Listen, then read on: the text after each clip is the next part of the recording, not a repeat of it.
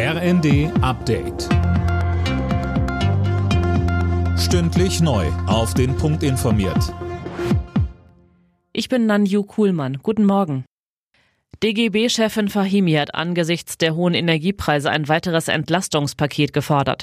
Zum Beispiel könnten Energiepreise gedeckelt werden, sagte sie der Bild am Sonntag. André Glatzel, wie sieht Ihr Vorschlag denn genau aus? Man könnte für jeden Erwachsenen und jedes Kind einen Grundbedarf an Strom und Gas festlegen. Für diese Werte könnten dann auch feste Preise gelten. Wer allerdings mehr verbraucht, so Fahimi, soll dann auch dafür zahlen. So könnten private Haushalte zum Energiesparen motiviert werden. Außerdem sprach sich Fahimi dafür aus, dass der CO2-Preis vorerst nicht weiter steigt. Damit könnte eine weitere Belastung für Haushalte und Unternehmen verhindert werden. Der Chef der Europäischen Volkspartei im EU-Parlament Weber hat einen EU-Sondergipfel zur Gasnotversorgung ins Gespräch gebracht.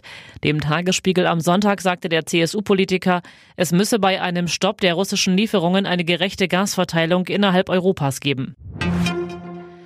Wer Anrufe von angeblichen Polizisten bekommt und von ihnen aufgefordert wird, Geld zu überweisen, sollte sofort auflegen. Das rät die Verbraucherschutzzentrale Hamburg.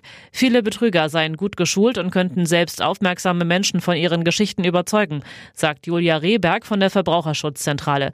Sie empfiehlt deswegen, die Situation gar nicht erst entstehen zu lassen wenn man viele Gewinnspiele mitmacht, im Internet immer seine Handynummer, alles angibt, dann ist natürlich die Gefahr, dass dann damit auch irgendwie, dass die Handygeräte, die mich dann zu unseriösen Zwecken anrufen oder zu betrügerischen Zwecken, größer ist. Klar, also mehr Datensparsamkeit ist natürlich immer gut.